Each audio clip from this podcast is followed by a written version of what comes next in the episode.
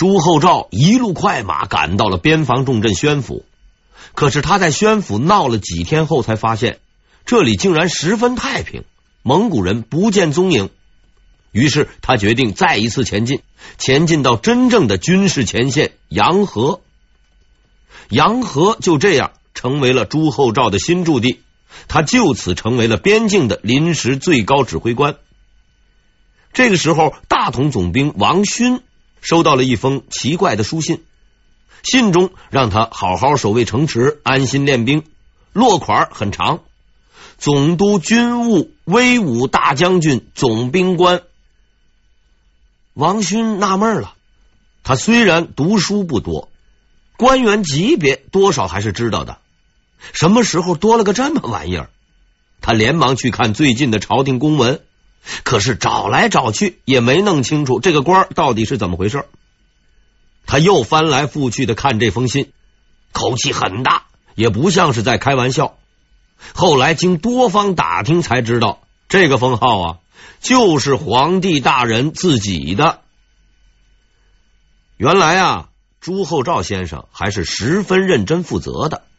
他认为，作为一个军事主帅，没有一个称号毕竟是不行的。所以他就给自己封了这么一个官，还规定了工资和福利，反正是自己发给自己，也不费事儿。边境的将领们被他这么一搞，都晕头转向，不知所云，希望他呀早点走人。可是朱厚照却打定了主意，住下就不动了，一定要等到那个人一定。最终，朱厚照没有失望。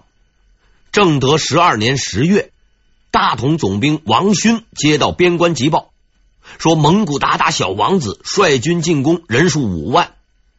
毫无疑问，这是一次大规模的进攻。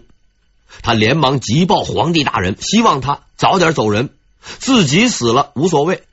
万一皇帝出了什么问题，自己的全家都得跟着遭殃。然而朱厚照告诉他说呀，他不走。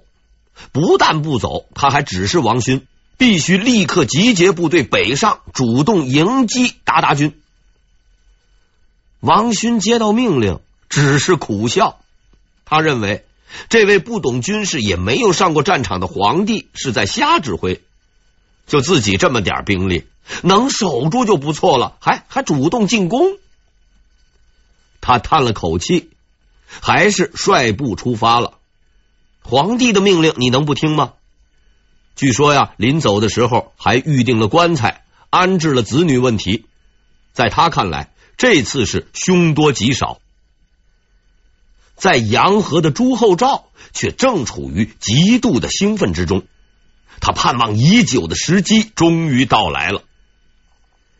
朱厚照听到小王子来到的消息后，立即命令王勋迎击。江彬提出反对。虽然这位仁兄绝对不是个好人，却具备很强的军事能力。他认为以王勋的兵力是无法进攻的。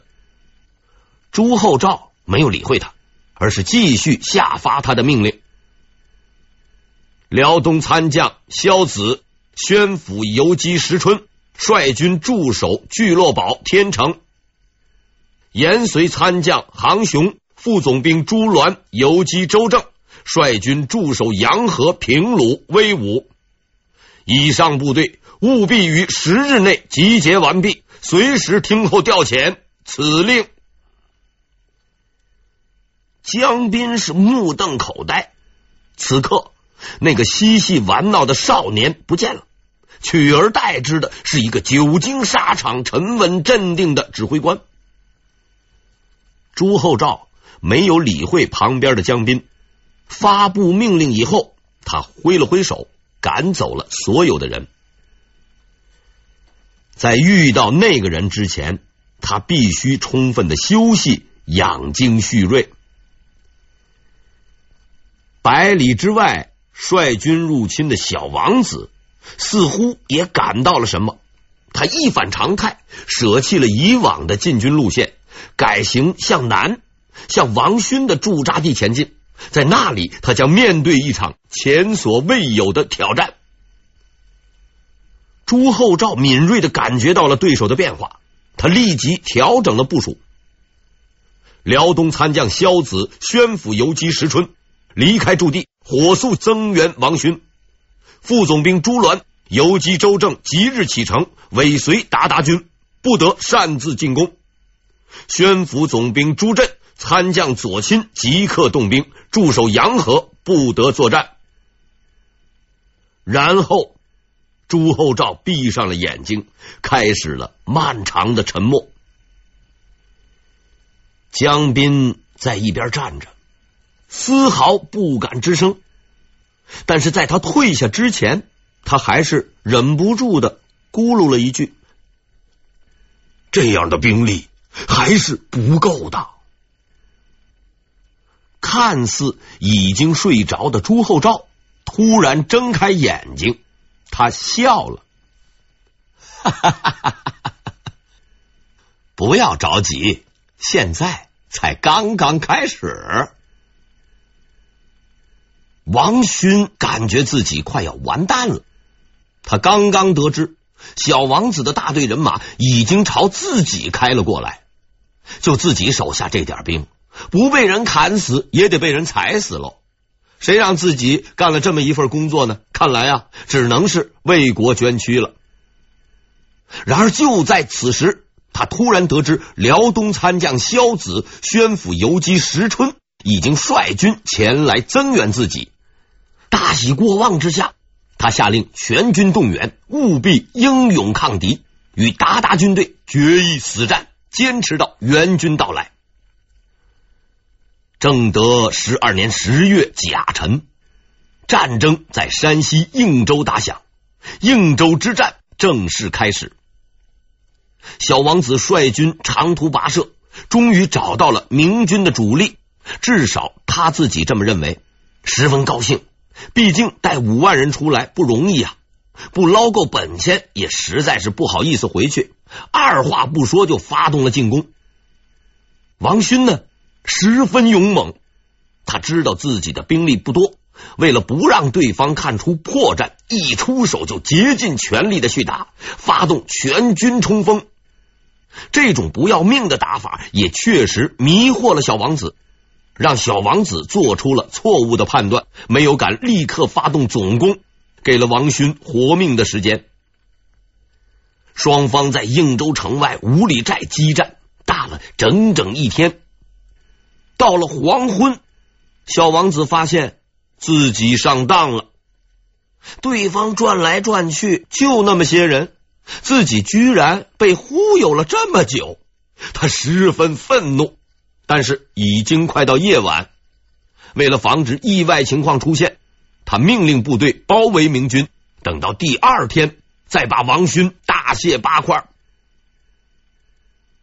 情况总是不断变化的。第二天突然大雾弥漫，王勋乐坏了，他借着这个机会坚持好汉不吃眼前亏的真理，溜进了应州城。让人啼笑皆非的是，等到大雾散开，他才发现负责跟踪任务的副总兵朱鸾竟然超越了蒙古军，也跑到了自己这边。小王子气得不行，明军非但没有被打垮，反而是越打越多起来。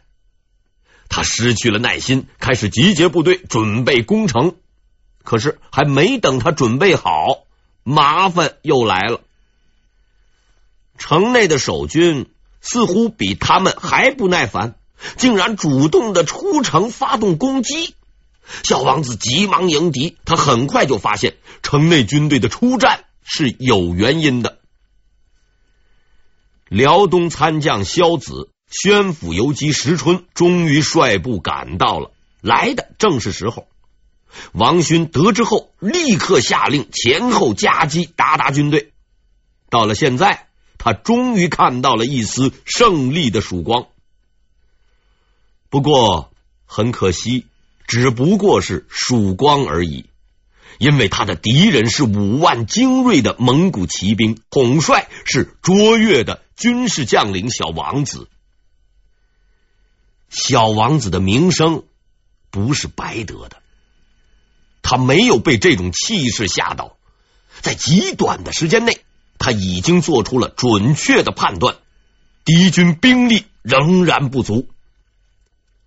小王子冷静的发布命令，将军队分成两部，分别应敌，并保持相当距离，防止敌军再次合流。他的这几招获得了奇效。一贯投机取巧的王勋再也没能忽悠过去，反复冲击之后，他们再次被分割包围。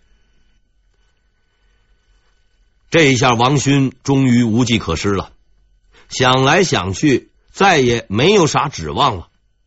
也就在此时，朱厚照叫来了江彬，立刻集合军队出征作战。江彬疑惑的看着他，没有说话。但他的问题是很明显的：哪儿还有军队呢？朱厚照知道他的疑问，直接说：“我之前已暗中命令张勇、魏彬、张忠率军前来会战，他们已经按时到达。”江斌终于明白了。在那些日子里，朱厚照到底在等些什么？朱厚照站了起来，他一改往日的调笑，满面杀气，大声对还在发呆的江斌说道：“该轮到我了，出兵吧！”综合看来，朱厚照的策略是这样的：首先，派出少量部队吸引敌军前来会战。之后，采用添油战术，不断增加兵力，拖住敌军，并集结大股部队进行最后的决战。事实证明，他的计划成功了。朱厚照亲率大军从阳河出发，向应州挺进。他已经迫不及待了。包围圈内的王勋也算是久经战阵了，可他这次也被折腾的够呛。从绝望到希望，再到失望，一日三变，不厌其烦。事到如今，援军也到了，接应也到了，仍然无济于事。他在那儿扳着指头数，也没有发现还有哪支部队能来救他。当然了，他是不敢指望朱厚照的，因为这位皇帝陛下是个不靠谱的人。天亮了。蒙古兵发动了总攻，王勋率部拼死抵抗，但仍然难以退敌。就在他即将支持不住的时候，却惊奇的发现蒙古兵突然开始溃退。朱厚照终于赶到了，他实在是很够意思，命令部队日夜不停的向应州奔袭。正好看到王勋被人围着打，当机立断，命令部队发起冲锋。蒙古军没有防备，又一次被打散，三路大军就此会合。朱厚照见好就收，没有发动追击，而是命令全军就地扎营。现在他的手上已经有了五六万人马，足以和对手好好的较量一番。他相信那个敌人是不会就此退走的。小王子算是被彻底打闷了，先打王勋没打下来，还多打出了两支部队，现在又冒出了这么个大家伙，派头不小，也不知是什么来头。无论如何，不能就这么算数，就看看这个新来的有什么本事吧。从当时的史料分析啊，小王子确有可能并不知道与他对阵者的身份，但是无论如何，他仍然集结了自己所有的兵力，准备与这位神秘的对手决一雌雄。第二天仍然是大雾笼罩，小王子抓紧时间布好阵型，准备发动最后的冲击。不久之后，雾。渐渐的散去了，他这才惊奇的发现，明军列着整齐的队形，就在前方不远的地方等待着他。朱厚照十分紧张。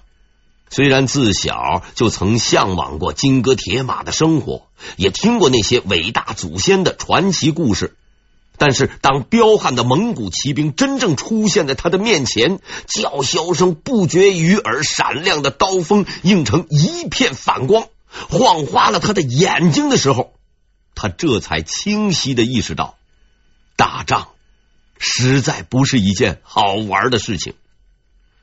可是事情已经到了这一步了，难道要缩着头退回去？这不就是我一直等待的时刻吗？他用力握紧了手，上午的精神在他的身体里复苏，勇气又回到了他的身上。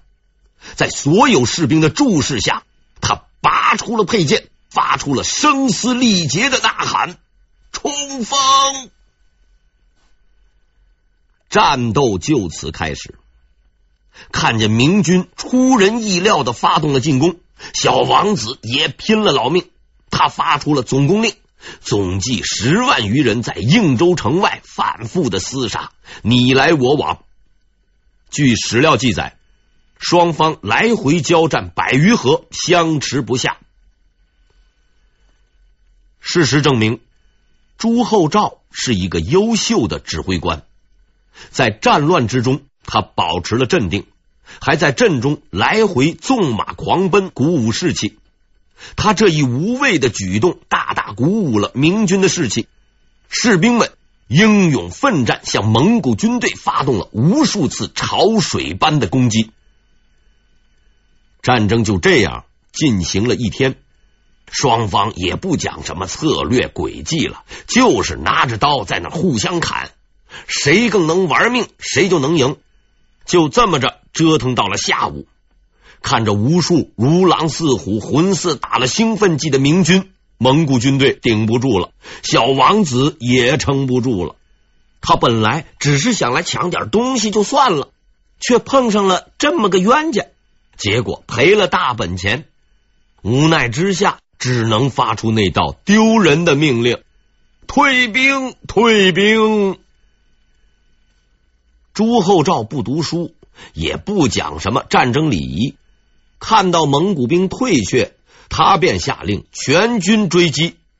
可惜天公不作美，一路赶到了朔州，突然又起了雾，只能打道回府。这是一场没有过多细节的战争，并不是我在这偷懒，实在是史料的记载太少。因为朱厚照兄啊，他是偷偷出来的，身边没有史官，文人也很少。他自己呢是个半文盲，江彬、张勇、王勋都是比他还粗的粗人，总不能指望他们吧？值得一提的是，此战的战果。史书记载，明军死亡五十二人，蒙古军死亡十六人。然后还有朱厚照先生的口述历史，我亲手杀了一个，仅此而已。我之前曾经多次对史书上的记载提出过质疑，但是这一回，我却可以肯定的说，这个记载的的确确是有问题的。因为这是一个违背了常识的结论，大家可以想象一下，十万人是个什么概念？换在今天，那就是十个师。别说打仗，就是搞个军事演习，也经常死那么十来个人。即使双方拿的都是板砖，互拍几下，也不止这个数。事实上。双方那是真刀真枪的在那互砍，而且是足足砍了一天。参战的双方既不是慈悲为怀的和尚，也不是练过气功的义和团，而金钟罩、铁布衫之类的高级货，至少蒙古人那里肯定是没有普及的。再谈谈朱厚照讲的那句话：“我亲手杀了一个。”这句话经常被后人拿来嘲笑他吹牛，其实仔细分析一下就会发现，他说的很有可能是实话。要知道，朱厚照先生在战场上是很显眼的，很多人无时无刻都在盯着他。众目睽睽之下，他又是贵为皇帝，当众扯谎那是很掉价的。而且要吹牛，也不用说只杀了一个，随口说说十几个、几十个，不也就出来了吗？然而朱厚照坚持了他的说法，我亲手杀了一个。只有一个，所以我相信他说的是真话。而据记载，这场应州之战，蒙古军队总共才死了十六个人。这样看来，朱厚照运气很好，因为他手下的五万人一共才杀了十五个人。按照这个几率，他买彩票是肯定能够抽到一等奖的。所以啊，我的结论是。朱厚照被人抹黑了，应州之战也被人为抹黑了。抹黑他的人，我们不好猜测，却也不难猜测。可笑的是，抹黑的证据竟然如此的确凿，甚至连史书上的记载也留下了破绽。史书上说，说小王子事后遂犯边，然不敢深入。这意思就是说，小王子以后再犯边境就不敢深入了。原来只是死了十六个人，赫赫有名的小王子就不敢深入。这样看来，他真是名不符实，虚有其表。在明代的所有战役中，被故意忽视的应州之战本就不显眼。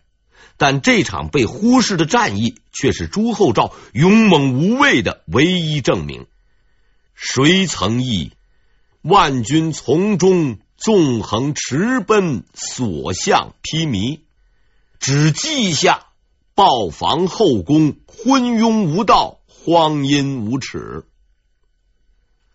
残阳如血，大风卷起了黄色的帅旗。注视着敌人仓皇退走的方向，得意的调转马头，班师回朝。那一刻，无上的光辉和荣耀，你知道，也只有你知道。仗也打完了，瘾也过完了，朱厚照还不打算回去，他还没有玩够，足足在外边晃荡了几个月才回去。到了正德十三年正月，他又准备出去了。可是这一回出了点问题，他的祖母去世了，不得已回家待了几天。可是没过多久，他就强忍悲痛，擦干眼泪。哎，如果要是有的话，再次出去旅游。就这样，从正德十三年二月到正德十四年二月，一年之中。他出巡四次，行程上千里，最后回到京城。这途中，他还突发奇想，正式任命自己为总督军务威武大将军、总兵官。本着娱乐到底的精神，他还给自己取了个名字——朱寿。当然了，这个名字刚出来的时候是引起过混乱的，慢慢的，大家也习惯了。认定了朱寿就是朱厚照，反正名字就是个符号，你叫朱头三，我们大家也认了，只要别再继续改来改去的就行。大臣和皇帝之间的这场斗争就这么不断的维持着，双方你进我退，尽量不撕破脸皮，保持着一种微妙的平衡。可是到了这一年二月二十五日。平衡被打破了。